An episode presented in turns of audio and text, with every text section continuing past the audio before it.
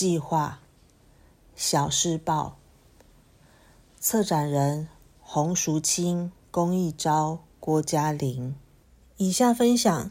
来自讲座《流域如何成为学校》，讲者小事报洪淑清。嗯，各位朋友晚安，可以说一下晚安吗？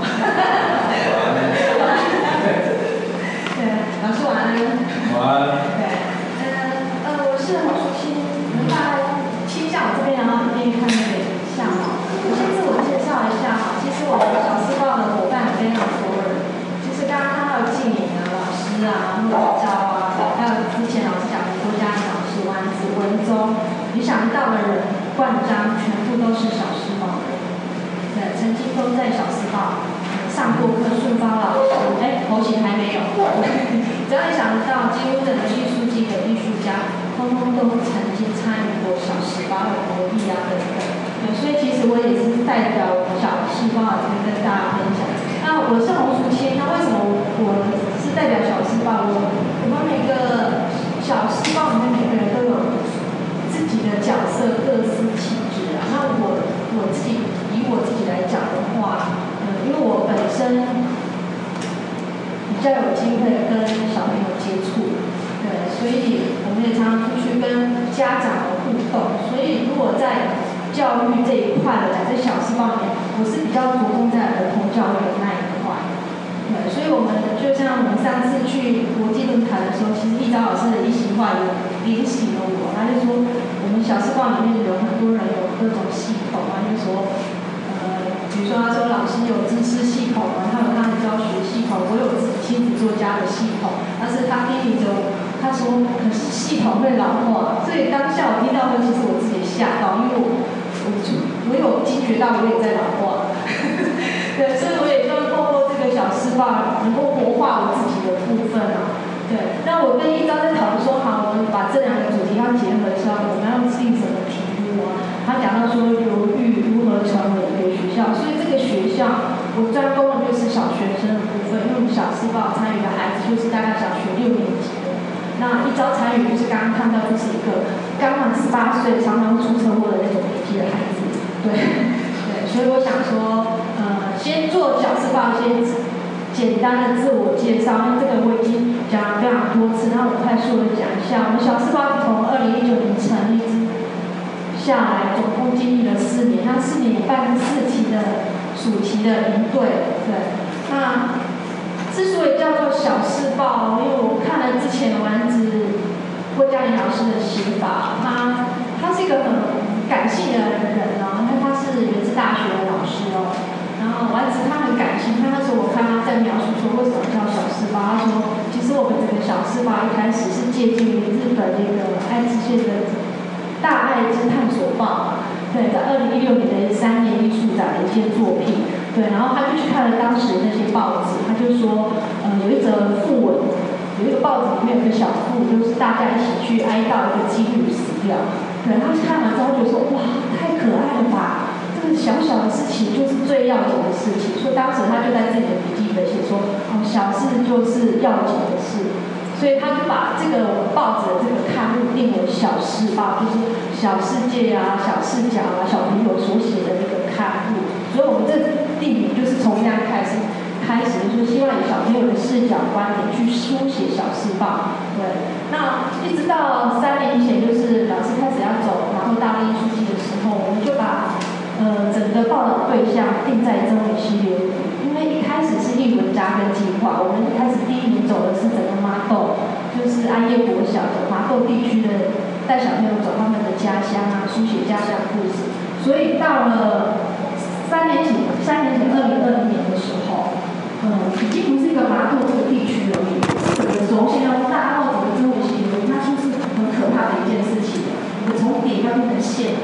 然后会变成是整个大范围，所以对我来讲，整个一队人来讲，这是一个很大很大的挑战。我们要带领的孩子，并不是一个麻豆区一所小学，而是可能要跨县市，然后到不同的跨族群，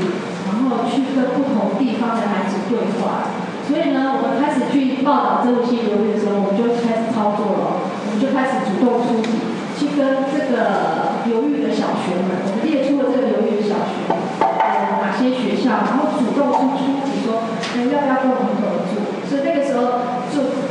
拟定了嘉义县的中心国小跟茶乡，然后呢，台南就是刚刚老师有讲的几所学校。那这四年下来，共同我们合作学校总共有十所，嘉义两所到台南总共这样八所，十所的孩子。那我们每一年就大概暑假时候办一次，你想说，这温馨留豫的学校，那一定很多孩子哦。我们是很精，我们是很精英制的，一所学校只来三个孩子。对，所以我每次去分享小事报的时候，都会遇到一个一个很好笑的结果，就是一讲完就会马上有家长发说，请问如何报名小事报？就马上有人要报，然后那时候我就会觉得，哎，我们是去邀请学校，而且由学校来派学生出来，对，所以你们想看看，哎，你们在场有小学老师吗？哦，天哪！对，你你在想象，如果我是一个小学的校长，然后呢，我要派学生出来，你会派什么样的学生？对，就是这样子，那个。后来我就发现，出来都是精英制的，就是要不就是小市长，要不就是模范生，要不就是能够代表学校的出来，因为他们发现这就是我们学校的口碑，对不对？所以这呃，当然对我来讲，像我我们没有那个挑选优良学生的那种机制，但是就对我们来讲，有一种意外的的效果，就是每一个学校都非常积极的在撰写这一份报纸，都很积极在写。好，那这十所学校就整个由于这样分配下来。好，那我想说，呃，我讲了几场小事报介绍，我想说今天的讲法换个方式好了。那我怎么换个方式？我想从我们展厅开始，嗯，希望你们如果有空的话，可以去总结小事报看一看。这是我们现在目前展览的空间呢。那从这个空间你可以看出来，中间有摆了几个小学椅嘛。然后旁边挂了一些东西，那其实中间这个小学椅就是一个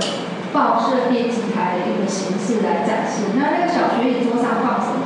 他就会放很多文具啊，展示中的报纸在贴在桌上啊。然后呢，最重要是上面当时那个丸子老师，他有特地设定的几个职称的牌子，那上面就写主编。呃，采访编辑、摄影编辑、文字编辑等等。那我想说，我今天想从这几个牌子来讲，好，对，用这几个牌子的出发点告诉大家。那为什么会有那几个牌子？其实我们一开始在跟小朋友互动的时候，就是我们带小朋友去书书写家乡故事的时候，到最后，我们他们有输入东西，可是我们希望他们有输出，他们有产出，所以我们产出的这个模式就是他们书写报纸。去编出自己的小事报，对，所以他们最后要编辑报纸。所以我们不仅要带他们去探索，当然我们还必须教他些报纸编辑的能力，就是剪辑的连影影片剪辑、报纸编辑的能力等等。所以我们会在孩子上课的时候会观测他们的能力。比如说，他如果是一个草绘画画的孩子，他很有可能最后变成美术编辑。那如果他对摄影感兴趣，对机器感兴趣，他可能就是摄影编辑；他口条很好，他可能就是采访编辑。那相对应的，我有就想说，那你自己小时报核心人物是不是也有这样的一个钉子？哎，果真我觉得其实是有的。啊，这是我们第一届的小朋友，我们那时候就是我们依照呃小朋友在编报纸的时候，我们有一个编辑台的形式，小朋友在一页排开，然后开始念教稿。这是我们第一届，我在呃丸子老师的答案里面看到很珍贵的一张照片，可以看出小朋友坐一排准备在那教。好，我就想说，那我们自己核心内的人有没有这样的编辑？然后我就仔细想想，哎，有了，其实我们有主编、企划编辑、执行编辑，然后执行编辑里面带下会有文字、采访、美术、摄影。那这的意思是说，文字、采访、美术、摄影这几个角色，其实就是我们的执行编辑。我们的工作没有说跟着非常说哦，我是文字编辑，我就去做摄影，没有，就是大家会一起去完成这一件事情。所以我想从这个这个表、这个值等来开始来跟跟大家分享，说我们怎么去运作我们自己的从主编，那个老师一肚子痛没？现在讲完老师肚子就痛了，因为我要讲老师的部，我怕我讲错，知道吗？我被 K 了。对，主编其实我们小时报的大主编就是左军老师。对，那你们很想说左军老师他是负责什么事情？我要写这个同一篇的时候，其实我很发抖。对，其实老师他就是有一个精神指标，他会跟我们讲说，我们决定你一个呃探索的目标，就是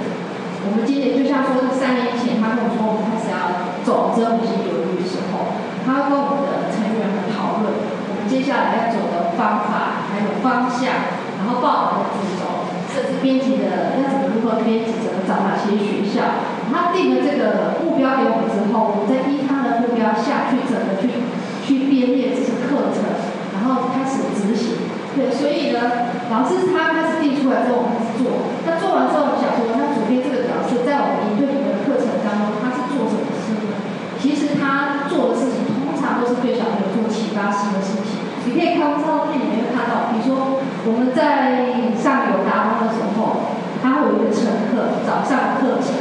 他就会把小朋友叫出来，然后呃跟孩子讨论一下犹豫的问题，上检他的课程。都是启发式的，啊，所谓启发式的课程，就是小朋友听完会说：“老师你在说什么？”的那种课程。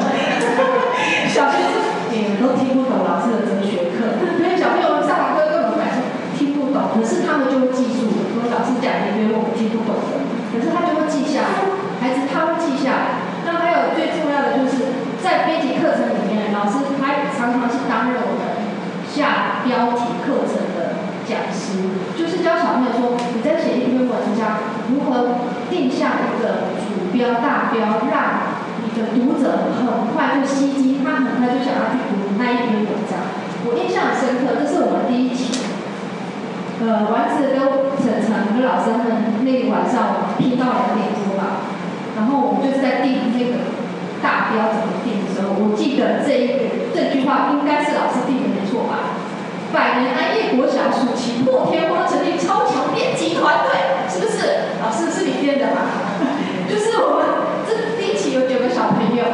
然后我们一直在想说，哎，我们这一期的那个大标怎么定？然后我记得我们已经密密麻麻全部都交给老师，然后这是老师当下定的，然后我们那时候就在旁边，我说你太强了吧，已经是快要半夜了，老师可以定这种好像准备要跳起来的那种标题，对，这样的标题一看。的确很有吸引力，就很想去赶快去读那一篇文章。所以后来我们一期的下标题的课程，都会邀请老师来跟孩子们来上课。那当然我刚刚讲老师他是我们精神指标，所以我们小四报有几个历年来 logo 都是由老师来创作书写，就是第一届到第四届这几个看起来很可爱、很蠢的字，都是老师写的。对，老师也是会创作的哦。对，这是我们强迫老师创作，老师强迫我们工作。对，不要这样，最好是吗？我有借他网上工作。对，这是我们主编他的精神指标的老师他要做的事情啊。对，那接下来进入到计划编辑了。我们前几届计划编辑其实就是呃，左边这个就是丸子老师、郭嘉玲老师，对。呃，其实计划编辑要做的事情真的非常非常的多，因为我自己知道第四届我当计划编辑之后，我才感觉到哇，前三届到底是怎么过来的，很可怕。因为他要做的事情，除了要去邀请学校，还要排课程，还要排，还要去邀请讲师，然后还要去拜访，还要行前场刊，然后最重要的，他还要去建立团队之间的紧密关系。我们右手边那张照片，中间是丸子。然后在里面呢，呃，我是左手边那个伙伴，其他三个全部都是我们流域学校的老师。比如说丸子他要去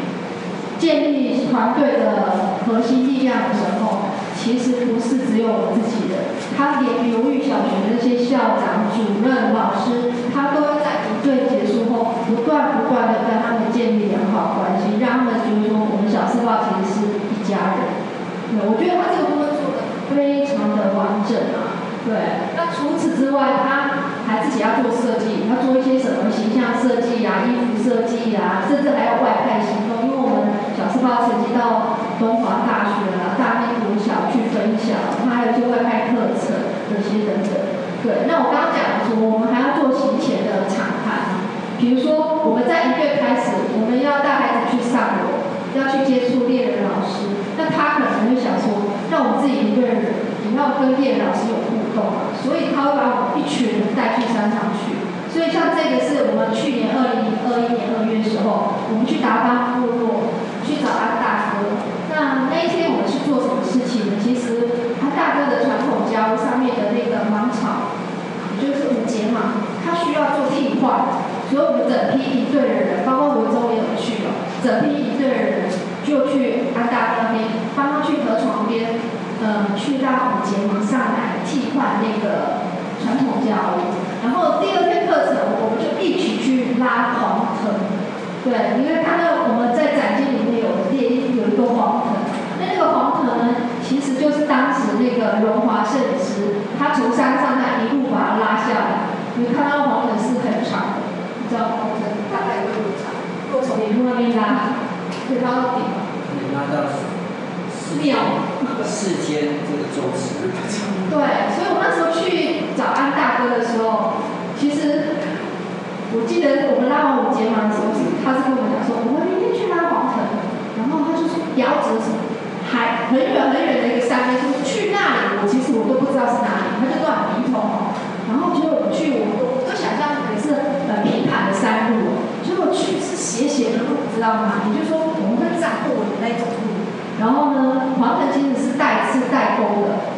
他大哥就在前面，一个人在削削削，然后我们在后面就听他说好啦，然后我们就像爬说一二三，一二三，就一路拉拉拉拉很长。对，那那这个黄藤，这个黄藤最后解开之后，他可以它是他们的绳索，可以绑传统腰这些等等。对，所以我们自己的人拉，道那个传统家的状况，也住过之后，也被冷过之后，当孩子要上山去住的时候，我们有没有经验跟他讲？我们自己成，我们自己核心的人，就当他们相当有经验，跟他讲说，那个地方大概是个什么样状况的一个地方，对，好，这也是呃计划编辑要做的事情啊，设计制服啊、旗帜啊这些等等。那我来看计划编辑那边的课程，我就把它用在这个章节里面讲。比如说，我们把一群孩子带到了这里去下，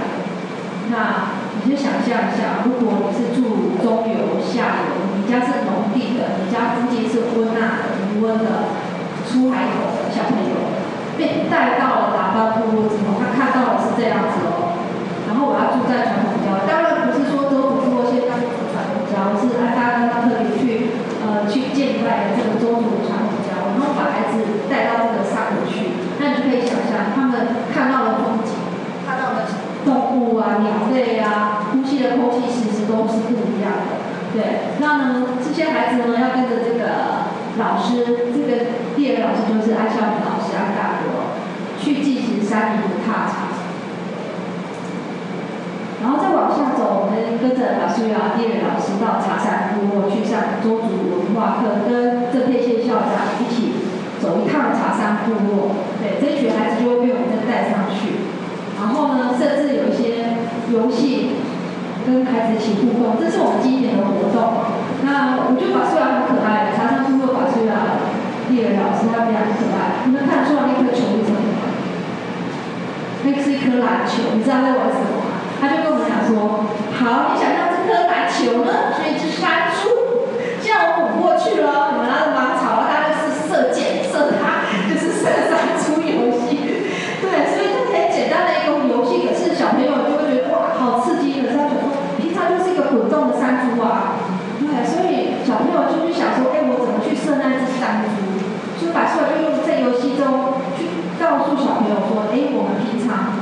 我们周族人的生活的状态大概是如何？对，然后呢，当然我们带孩子去亲近水源，所以呃，几乎每一年到了茶山部落，我们都会在加亚马瀑布做圣节典礼，对，好，然后呢？呃，练老师也会带小朋友做一些手作的，比如他们的传统的童话，像这个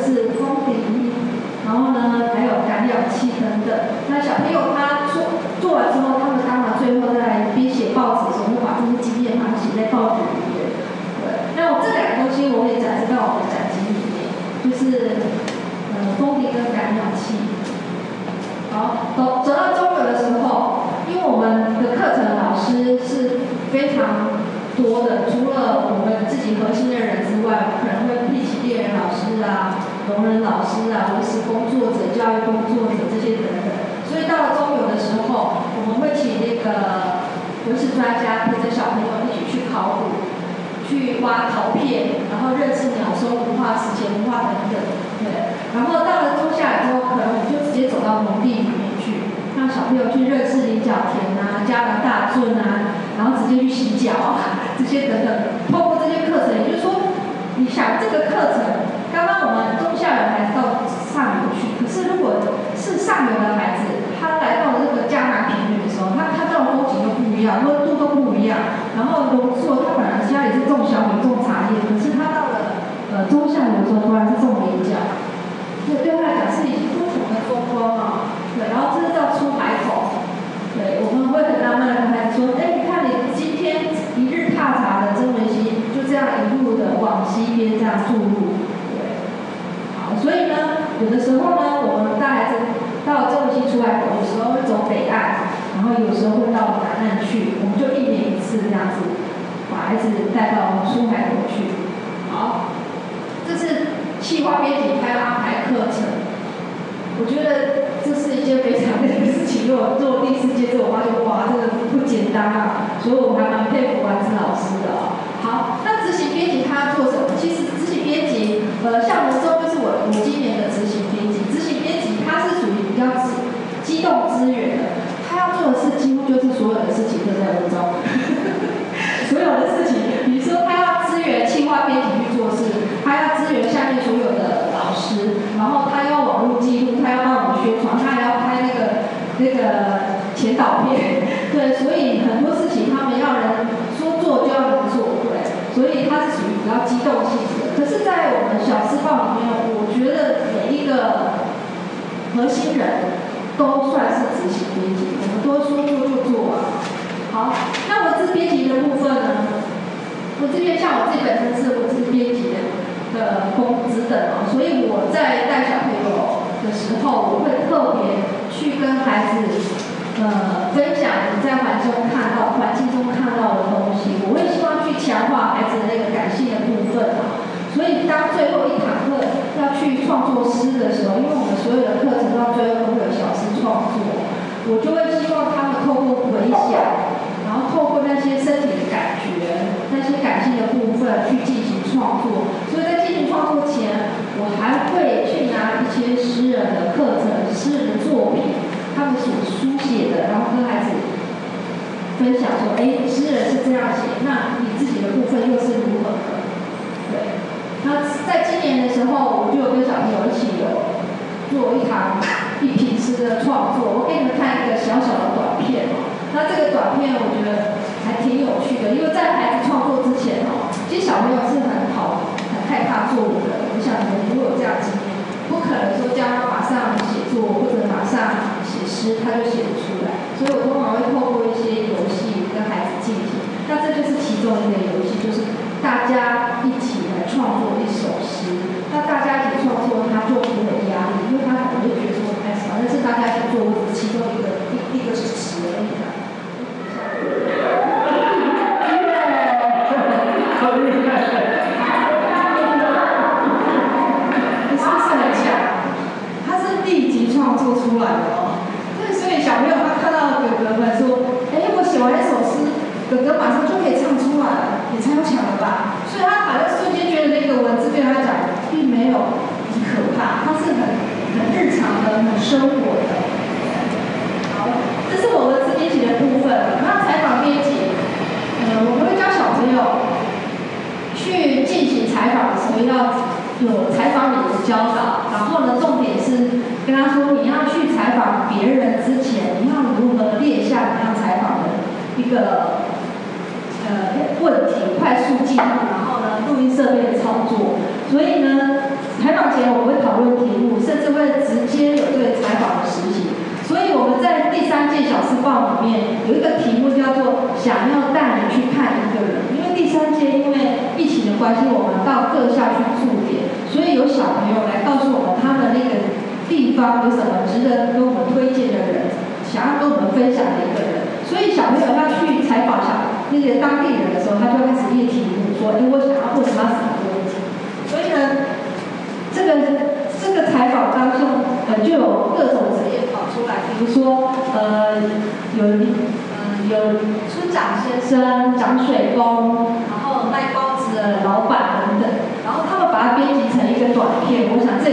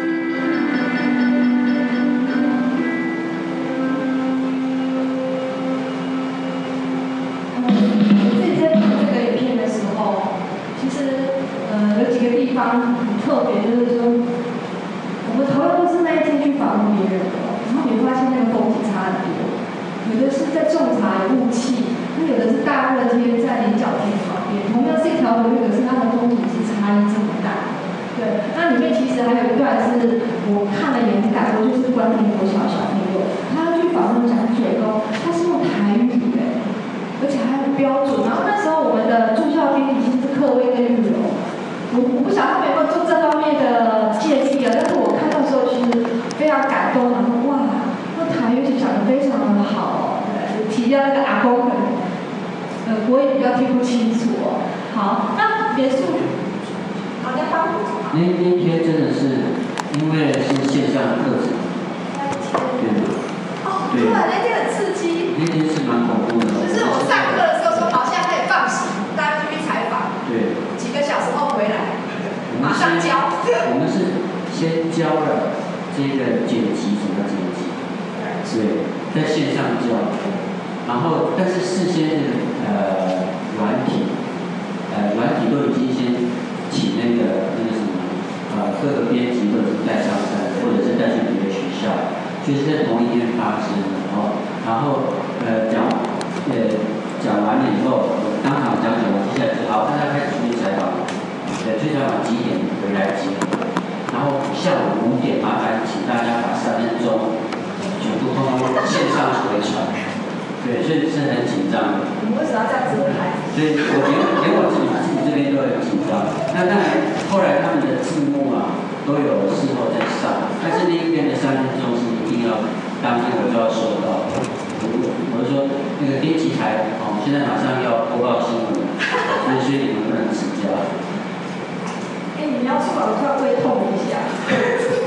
我靠我想起那一天，真的是这样。比如说我那个照片左手边，那一天就是开始说好，时间开始几点集合，我们就马上列题目，马上走出去，然后马上采访，然后马上跑快快快，编辑台要收了，要收影片，然后可是编辑台那个人在我旁边呢，因为他是土城，